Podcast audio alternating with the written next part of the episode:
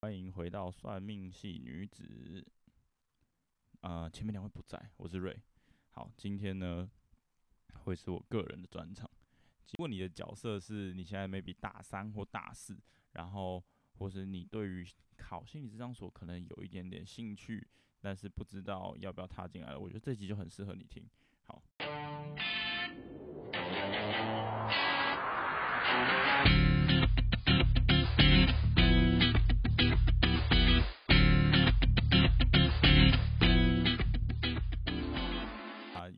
在听节目的，应该也知道我们停更了一段时间。那主要是因为我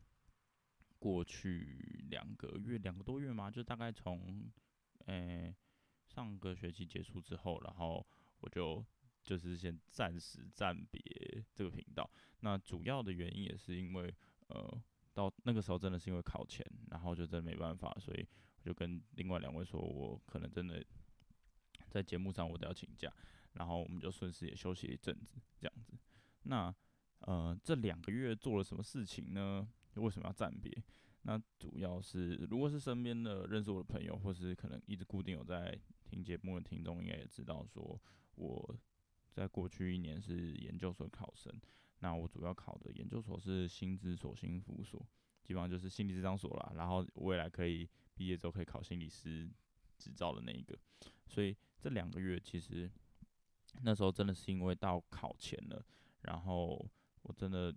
平常也真的抽不太出时间在做其他外务的事情，所以就只好跟他们说：“哦，那我要先暂暂时离开这样子。”然后现在回来了，所以呢，未来呢，我也会开始重新回归频道。啊，然后我今天呢，主要会想要跟大家讲是，呃，我这段时间做了什么，然后还有这个现在这个心理智商所的考试的生态可能会是怎样。然后这段时间做了什么？那主要因为那时候呃，暂我们我我们暂停休息的时候，那时候刚好就是。应该是寒假刚开始吧，然后基本上我整个寒假除了过年有出门之外，基本上我都待在家里，然后都在准备研究所的部分。然后因为那个时间就真的是考前最后一段时间，所以就是我我自己回想起来，我真的觉得真的每天每天都泡在书堆里啊。所以你要我仔细说哦，我每天到底各自干了什么干了什么，我其实也讲不太出来。但是就是每天都很规律的在在那些。研究所的考课里面，真的觉得现在回想起来，真的觉得哇，我到底到底怎么过那一个多月？但时间也很快就这样过了。然后我自己考试的，我报考的学校的时间，考笔试的时间一路从大概二月中一路考到三月中，所以其实前后也是横跨了一个月。然后又又这样子一个月一一个多月这样过来，所以。前前后后到现在也就大概两个月、三个月这样子。然后我现在之所以能回来，主要也是因为考笔试的的东的的学校都告一段落了。然后现在基本上就在等等整个所有报名的学校每间的结果都出来。那呃，到时候就可以知道说。哦，我我是能够大学毕业应届上研究所呢，然后还是说可能还要再一年等等的。然后我接着特别想要讲的是，我在这一年考生的生活里面，我对于就是现在考心之所的生态生态的观察。那。呃我的了解是，现在其实很多的考生在考心咨所的，可能主要的目的是因为要考智商师。那因为呃，台湾的心理师法规定说，你如果要考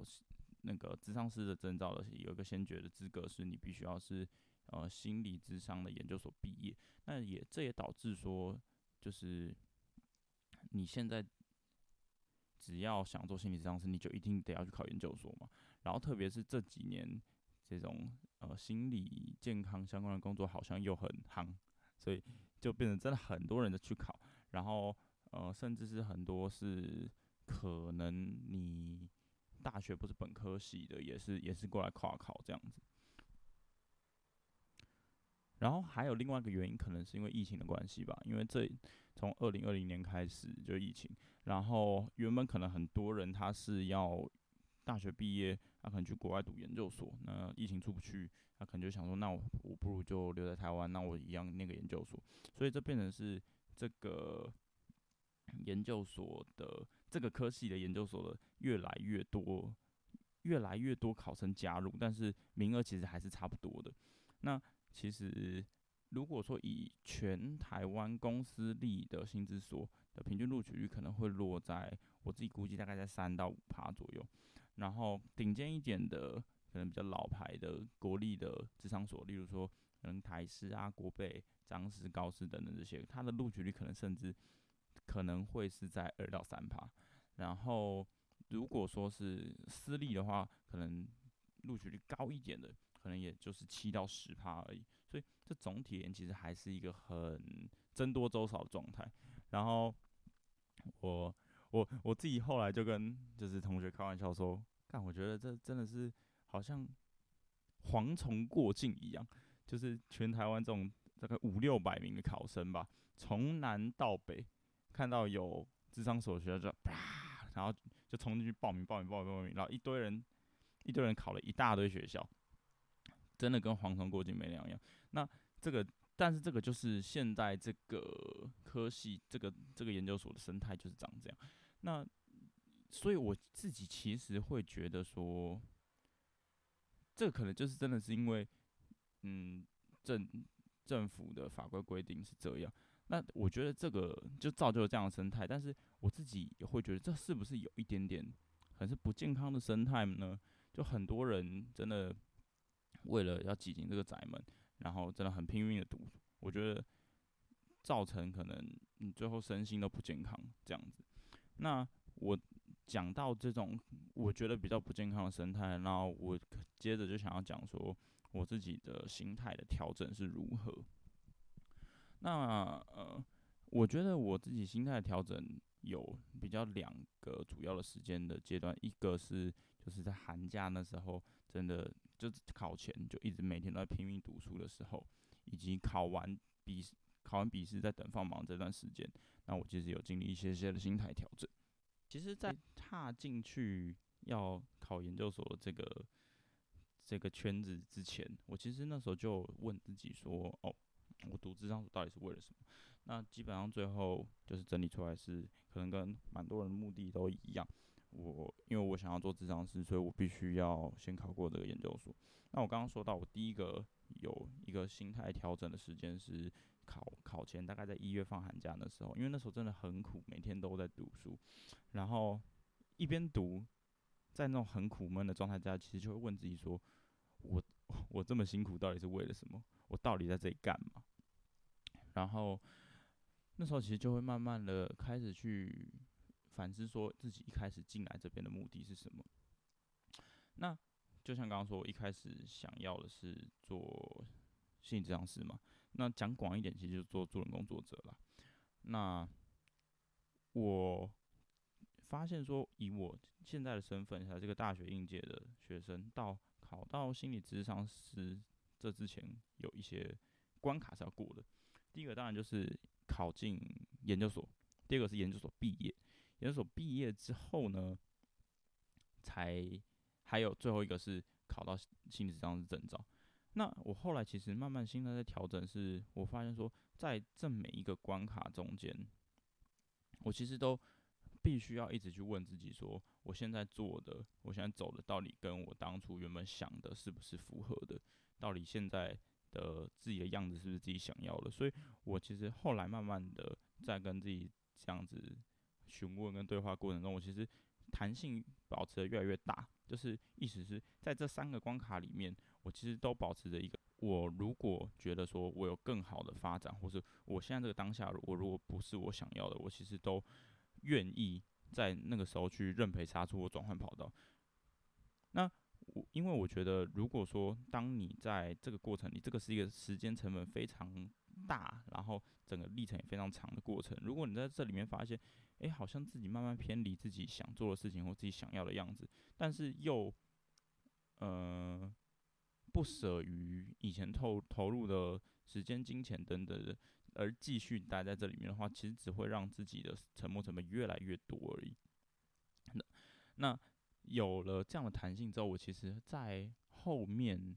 最后的那一个月一两个礼拜，在考试前，我的我的心理压力至少在心态这方面是是放松了不少。就我知道说，啊，我其实是有跳出我有转换的权利，然后也给自己一个可能是我可能不会应届上，所以我允许自己再一年。以及这个过程里面，如果有任何的挫折或不顺利，对我而言不是毁天灭地的，因为我总是还有其他的机会。那这我觉得这是我考前的心态的调整，然后后面就开始考试嘛，就从二月中一路考到三月中考完，然后我其实呃考完之后有另外一个的心态调试是，呃其实那个。这个智商所的考试是这样，它呃每个学校都是各自报名嘛，然后所以考试时间也各自都不相同。然后我到了后面，我其实又去多报了私一一所私立学校的考试。我觉得如果有你你们有考试经验，就知道说你考完如果考笔试考出来当下，其实大概心里就有个底，就是啊我刚刚的表现好不好，然后我这个东西我会不会。那到了前前面的可能考完一半的笔试之后，我自己大概心里可能也有个底，然后我就开始去想说，那我是不是要去捞一些私立学校的名额来的的考试来考考看？那我觉得那个主要的心态转换是，可能一开始真的跟大部分人一样，我会去想要去追求呃前面的校名好听的学校，但是其实仔细思考整个。你的目的会发现，毕竟你就是要先挤进这个研究所的宅门，然后才有后续的修课、毕业、考咨商所，哎、考心理师的资格。所以后后面就会觉得说，那不如我先努力看看，先挤进去。所以我才后来有去报了时间上比较后面的私立学校的考试，这样子。然后。我也因为我自己当初在考考之前的设定是，我最多给自己两年，所以如果说今年没上的话，那我我我可能就会先去思考说，呃，我是要接着这一年继续考，还是我可能先出去外面转转，可能先去工作，有一些实务经验之后再回来读这个咨商所会比较好。那我其实也有跟朋友聊过，就是这这两个选择，就例如说今年没上，要直接接着考，还是过几年再考这件事情。然后我觉得这这这各有利弊，就是如果接着考的好处是你现在刚考完一年，你读的那些东西你都还很熟，你接接下来这一年要考，其实你不会需要花太多的时间再去准备一些考科里相对基础的东西，你可以很快的就进到中中阶，甚至是比较。高高阶的准备内容，那这样的话，其实我觉得相对第一年是是轻松不少的，毕竟你有前一年的经验。但是，呃，隔几年再回来考的另外一个好处是，在可能准备考试还有面试过程，以及听到一些其他人的分享，会发现其实智商所现在越来越。重视的是你可能有实务经验、实务能力，因为毕竟他们培养的就是要未来去帮助别人的人。那你如果只会读书，其实是很危险的一件事情。那出出去外面绕几年再回来，你真的培养了那些实务能力之后，是不是真的对于你进到研究所、进到咨商所的学习有帮助？我觉得是肯定的，就是有那些实务能力，你才你可能你才知道说啊。现在教的这些东西，我以前看过，原来是怎样，是怎样，是怎样。但是过几年再回来考的缺点就是，例如说你可能已经在工作了，然后你可能当前的工作会走不开，或是你决定要辞职，跳出原本现在的环境去考智商所，那你要付出的机会成本就是你可能原本的生活，还有你那份工作的薪水等等的，所以这各有利弊。那我现在其实也，如果接下来这一阵子放榜都放出来，然后如果真的很就是最坏的状况就是都没上的话，我也我也我也得面临这个选择。那嗯、呃，我我我最后一个心态上的调整是，我觉得无论今年有上或没上，我都想要先好好毕业，因为我现在已经大四下了嘛。然后，呃，我其实因为学分都已经修满了，所以我到了到了六月，我就是会被踢出这种学校，我没有延毕的可能。然后，在剩下这个可能三个多月的时间，有限的时间里，我很喜欢这个地方跟这里交到的朋友。那我要如何在这有限的时间里，然后，嗯，再去多做一些我想做的事情？所以，我其实这学期，这学期就修了蛮多课，一个大四下的学生竟然修了十五学分。但我就是想说，嗯，趁着最后一段在这里的时间，然后好好的把这里的资源 再再再多用一点，然后好好去再趁大学毕业之前多去学一些想要学的东西。然后也想了一些可能可以跟朋友一起去的地方，或者想做的事情。那主要在考试都告一段落之后，我就会想着，那我至少先好好毕业。那以上呢，就是我在这段时间可能做的事情，以及未来这一小段时间会在毕业之前会想要做的东西。然后接着我想要讲的是，因为我说这一集很适合你可能大三、大四，然后再思考要不要踏入职场所的人听，是。我想要给你可能现在在抉择的一些建议，这样子。然后，因为我其实系上的一些大三、大大三的学弟妹，其实也也同样的，在今年的这个时间点，也就是系上我已经有听到、看到一些大三、大四的学弟妹，在今年就现在这个时间点开始，例如说去报补习班，或是开始已经决定要考研究所。那回想我去年也是差不多三月这个时间点开始的。然后，呃，有些人他如果已经很确定，你已经思索过，那当然这样很好，你已已经想好你要做什么，然后为自己的决定负责，这样非常好。那但是有些人其实还在还在迟疑，还在思考。然后我也有，呃，被一些学弟妹问到说，诶，你考的结果如何？然后考试的过程等等的。那这边我会想要给这些人的第一个思考的问题是：你究竟为什么想读研究所？就是嗯，其实想读研究所的原因可能很多，就是可能你像我一样，你想要嗯，为了为了为了智商师，你必须要考这个 OK，这这是一个。然后也有可能是，例如说你自己的，例如说你你身边的重要他人觉得的你的。好呃，想读研究所的原因可能非常多。那可能第一个，你像我一样，你是想要为了心理智商师的证照，然后你必须读咨商所，这是一个。那也有可能是你身边重要他人的期望，呃，觉得说啊学历等等等的，然后鼓励你去考，这可能也是一个。那有有没有可能也是，比如说你现在面临的大三、大四，即将要毕业、要出社会那个焦虑，但是你还不知道要做什么，于是你想说啊，大家都在考研究所。那我也来考考看，然后，呃，可能为了是延长出社会的时间，就可以不用面临出社会焦虑，这也有可能。那我我觉得你必须要先在踏进去之前，先好好的想。之所以要好好想，一方面当然是为自己的，你你好好想过之后，你才能够为自己的决定负责。再二来是这一个这一个圈子。的生态，就我看到，我觉得现在其实总体而言其实有点不健康的。所以你真的要为了什么什么样的原因踏入这个有一点点竞争，不不止不是有一点非常竞争，然后甚至有一点不不健康的圈子吗？真的要好好考虑清楚。我基本上现在呃来问我的人，如果他不是，就是如果他不是真的很确定、很明确。自自己想要考咨商所的原因是什么？基本上我都是劝退啦，因为我觉得这真的，嗯，这真的不是一条好走的路。特别是像我，我看到就是这真的不是一条好走路。特别是可能听到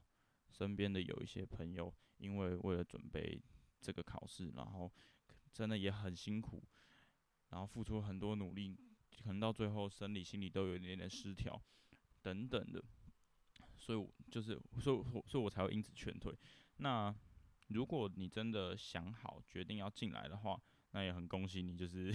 你就是变成我们的同路人。然后在这个过程里，我觉得你需要准备的，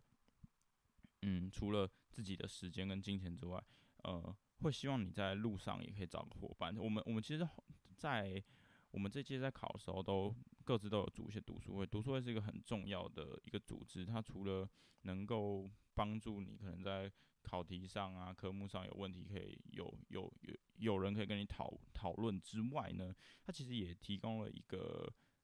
呃，我觉得像相对像是心灵支持的东西吧，就是会让你知道说啊，你在很辛苦的考试过程中，你不是一个人，你是你们，你还有你的读书会的伙伴可以一起跟打气等等等等。然后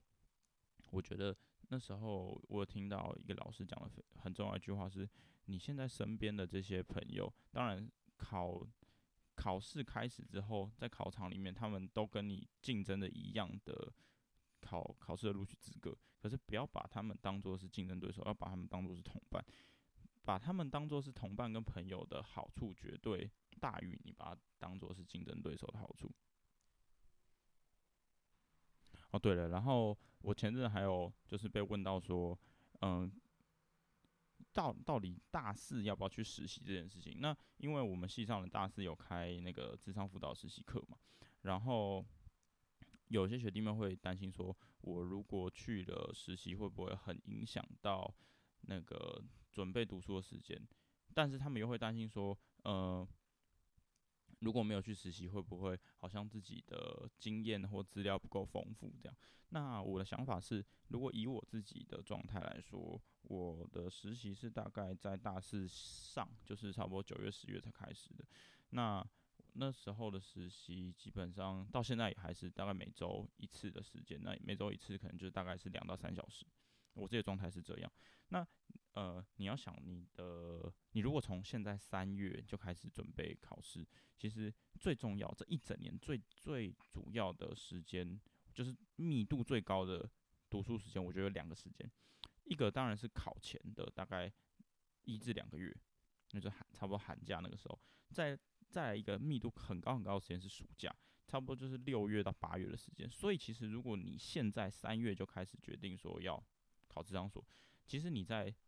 嗯，六月、七月、八月那时候就应该会有一个很高密度的读书了。那至于从九月、十月才开始的的实习，我个人就会认为说，你就可以把它当成是你学校课业里的一部分，只是可能多了，可能两一周多两到三小时，所以时间上我觉得是不会相冲的。那至于说，呃，实习的的带来效效效用，就是因为有些人会担心说，他是不是？啊，如果没有实习，都没有什么经验。我我自己个人的回答是，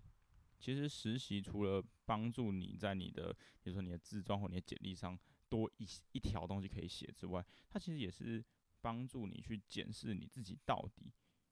想不想要做这件事情。因为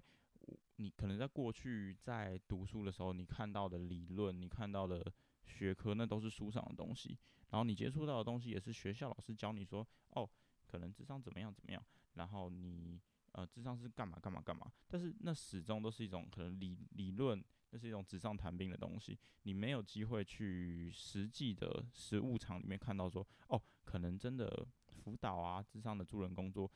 可能会面临到什么。所以我觉得去实习有一个最重要最重要的好处是，你去到那个实务场里面之后，当然那个可能实习不可能会做到真的太深或是太难度太高的东西，但是。至少你有一个机会去检视说，哦，以后的工作，以后我未来几十年要做的事情，可能类似于这样，而可能类似于这样的工作，你先去体验看看嘛。这个到底是不是你心里想要的？会不会其实你对于助人工作者有一个很美好的幻想的泡泡，而去实习之后才发现，啪，根本就不是这样。那如果是这样的话，我觉得实习就是实习这个。就是让你有一个机会去检视这个到底是不是你想要的。那就像我说的，前面我说的，你就有机会可以在这个时候，如果发现这真的不是你想要的，赶紧跳脱吧，赶紧赶紧上岸吧，不要再待在这个很困难、很困难的生态跟环境里面了。对，这是我对于要不要实习的这个想法。然后如果呢你听到这里，然后你也是那个也是现在想说要不要考职场所的同学，或是你现在也在想说，呃，实习未来的实习会不会影响到我考研究所准备？我的想法是这样，对。然后呢，我觉得我今天废话漏漏等也讲得够久了，那这一集就是跟大家讲说我这段时间做了什么，然后给一些你如果想考职场所一些建议。那接下来我呢就会强势回归算命系女子的节目了，所以呃，请喜欢我们的听众呢，未来也是要准时继续收听这样子。对，我 我会担心说这一集会不会我自己一个人讲话有一点无聊或听起来很紧张，对，干我确实超紧张的，但是没办法，我好像真的比较需要有人跟我对话，会比较有趣一点。那这个也是这集所呈现出来的样子，跟我做的事情也是这段时间我的样子，还有我真的发生过的事情，所以希望你们听了呃会喜欢。那我们就之后的节目再见，我是瑞，OK，。大家拜拜。